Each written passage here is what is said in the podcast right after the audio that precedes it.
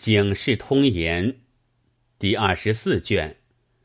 玉堂春落难逢夫。公子初年柳墨游，玉堂一见便筹谋。黄金数万皆消费，红粉双眸往泪流。财货拐仆居休，犯法红铜玉内囚。暗林葱马冤牵拖，百岁姻缘到白头。话说正德年间，南京金陵城有一人，姓王名琼，别号丝竹，中乙丑科进士，累官至礼部尚书。因刘瑾擅权，合了一本，圣旨发回原籍，不敢激流，收拾轿马和家眷起身。王爷暗想。有几两俸银，都借在他人名下，一时取讨不及。况长子南京中书，次子当时大笔，踌躇半晌，乃呼公子三官前来。那三官双名景龙，字顺清，年方一十七岁，生得眉目清新，风姿俊雅。读书一目十行，举笔即便成文，原是个风流才子。王爷爱惜，胜如心头之气，掌上之珍。当下王爷唤至，吩咐道：“我留你在此读书，叫王定讨账，银子完日作速回家，免得父母牵挂。”我把这里账目都留与你，叫王定过来。我留你与三叔在此读书讨账，不许你引诱他胡行乱为。吾若知道，罪责非小。王定叩头道：“小人不敢。”次日收拾启程。王定与公子送别，转到北京。另寻寓所安下，公子锦衣复命，在狱读书。王定讨账，不觉三月有余，三万银账都收完了。公子把抵账扣算，分离不欠，吩咐王定选日起身。公子说：“王定，我们事体俱已完了。”我与你到大街上各巷口闲耍片时，来日起身。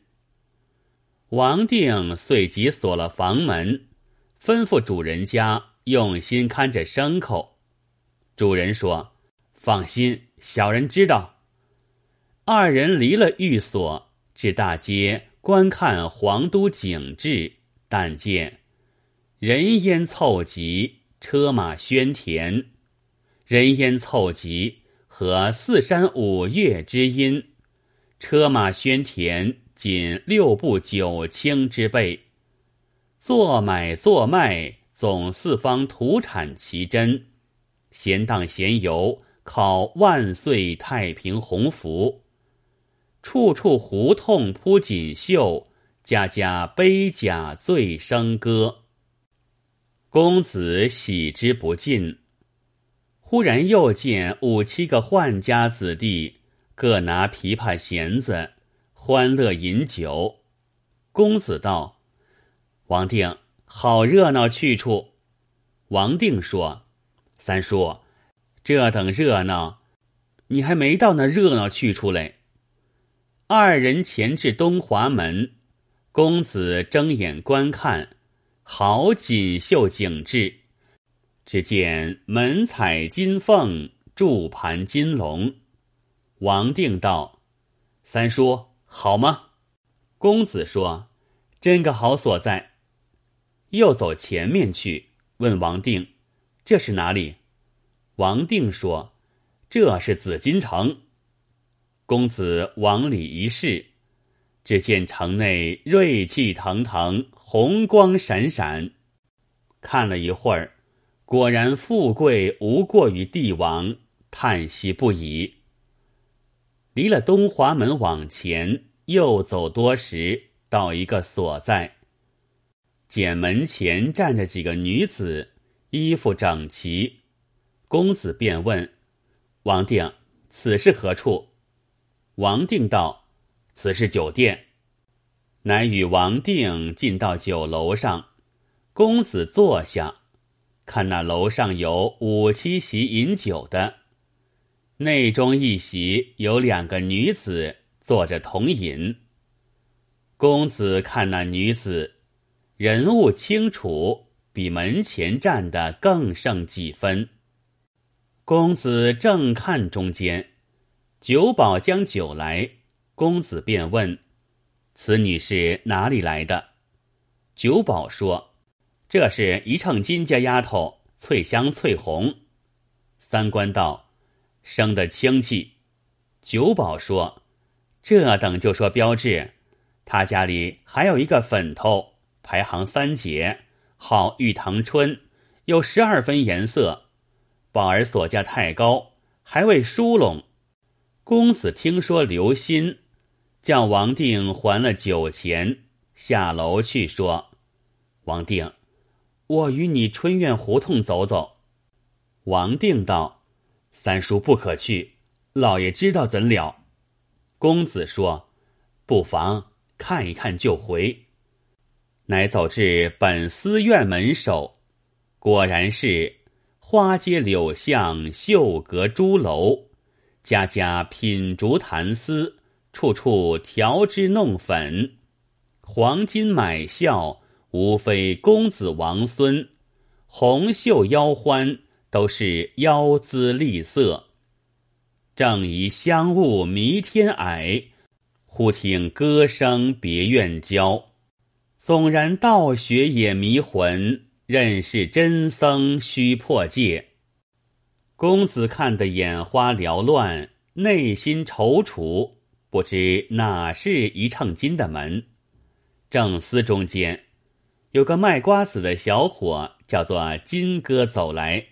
公子便问：“哪是一秤金的门？”金哥说：“大叔莫不是要耍？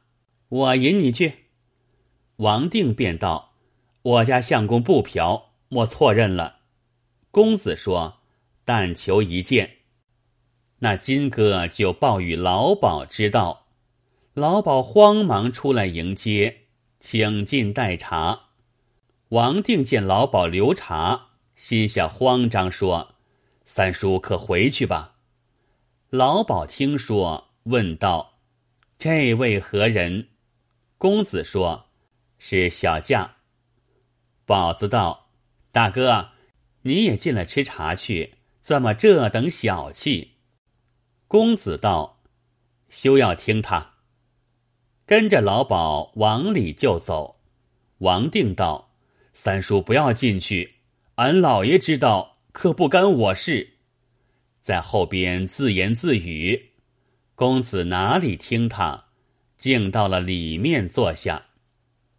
老鸨叫丫头看茶，茶罢，老鸨便问：“客官贵姓？”公子道。学生姓王，家父是礼部正堂。老鸨听说，拜道：“不知贵公子施瞻休罪。”公子道：“不爱，休要计较。”久闻令爱玉堂春大名，特来相访。老鸨道：“昨有一位客官要疏拢小女，送一百两彩礼，不曾许他。”公子道：“一百两彩礼，小哉！学生不敢夸大话。除了当今皇上，往下也属家父，就是家祖也做过侍郎。”老鸨听说，心中暗喜，便叫翠红请三姐出来见尊客。翠红去不多时，回话道：“三姐身子不健，辞了吧。”老鸨起身带笑说：“小女从幼养娇了，只待老毕自去唤她。”王定在旁候急，又说：“他不出来就罢了，莫又去唤。老鸨不听其言，走进房中叫：“三姐，我的儿，你时运到了，今有王尚书的公子特慕你而来。”玉堂春低头不语，慌得那宝儿便叫：“我儿，王公子好个标致人物，年纪不上十六七岁，囊中广有金银。你若打得上这个主，不但声名好听，也够你一世受用。”玉姐听说，及时打扮来见公子。临行，老鸨又说。我儿用心奉承，不要怠慢他。玉姐道：“我知道了。”公子看玉堂春，果然生得好，鬓挽乌云，眉弯新月，肌凝瑞雪，脸衬朝霞，袖中玉笋尖尖，裙下金莲窄窄。雅淡梳妆偏有韵，不施脂粉自多姿。便数尽满院名书，总书他十分春色。玉姐偷看公子，眉清目秀，面白唇红，身段风流，衣裳清楚，心中也是暗喜。当下玉姐拜了公子，老鸨就说。此非贵客坐处，请到书房小叙。公子相让，进入书房，果然收拾的精致，明窗净几，古画古炉。公子却无心细看，一心只对着玉姐。宝儿帮衬，叫女儿挨着公子肩下坐了，吩咐丫鬟摆酒。王定听见摆酒，一发着忙，连声催促三叔回去。老鸨丢个眼色与丫头，请这大哥到房里吃酒。翠香、翠红道：“姐夫请进房里，我和你吃中喜酒。”王定本不肯去，被翠红二人拖拖拽拽扯进去坐了。甜言美语劝了几杯酒，初时还是勉强，以后吃的热闹，连王定也忘怀了，索性放落了心，且投快乐。正饮酒中间，听得传语，公子叫王定，王定忙到书房，只见杯盘罗列，本司自有答应乐人。奏动乐器，公子开怀乐饮。王定走进身边，公子附耳低言：“你到下处取二百两银子，四匹尺头，再带散碎银二十两，到这里来。”王定道：“三叔要这许多银子何用？”公子道：“不要你闲管。”王定没奈何。只得来到下处，开了皮箱，取出五十两元宝四个，并尺头碎银，再到本寺院说：“三叔有了。”公子看也不看，都叫送与宝儿说：“银两尺头，全为令爱出会之礼。这二十两碎银，把作赏人杂用。”王定只道公子要讨那三姐回去，用许多银子。听说只当出会之礼，吓得舌头吐出三寸。却说宝儿一见了许多东西，就叫丫头转过一张空桌。